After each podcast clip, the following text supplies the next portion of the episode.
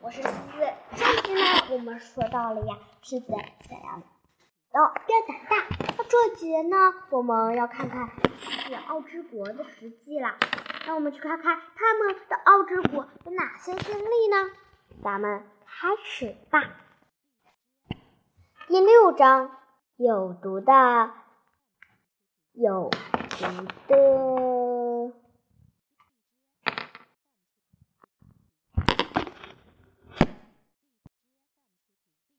大一鼠坏，铁皮樵夫整夜没有睡觉，终于在早晨时把木筏子做好了，大家一一坐了上去。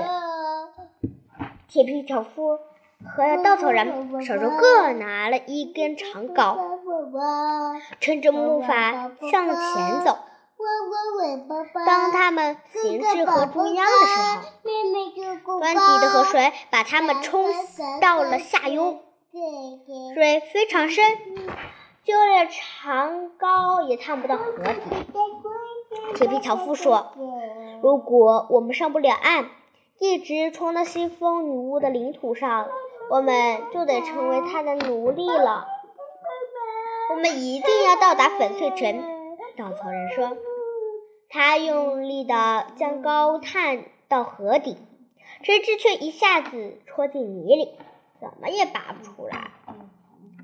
还没来得及松手呢，脚下的筏子便被冲走了，而他却留在高尖上。我要走啊！稻草人大声呼救，可是大家都没办法。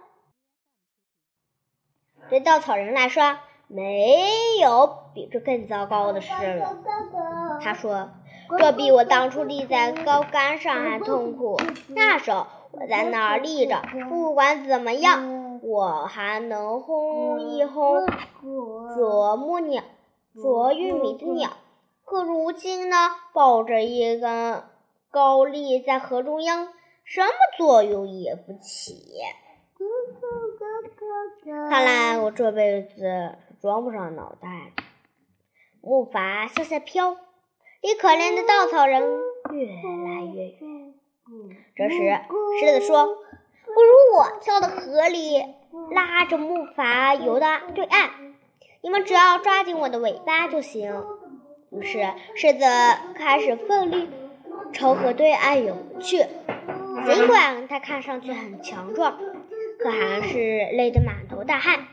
渐渐的，狮子把木筏从急流中拉了出来。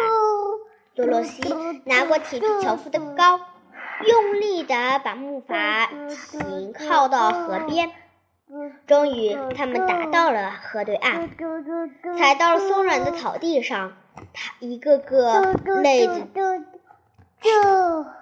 喘着粗气，大家心里都明白，河水已经把他们冲离了去往粉碎城的路。铁皮樵夫着急了，怎么办呢？多罗西说：“首先得找到路。”他们一路向前走，发现了在河中央的稻草人，原来是一只灌浆救了下来。他们往前走，发现有一大片罂粟花开放。不久，他们就被这片罂粟花包围了。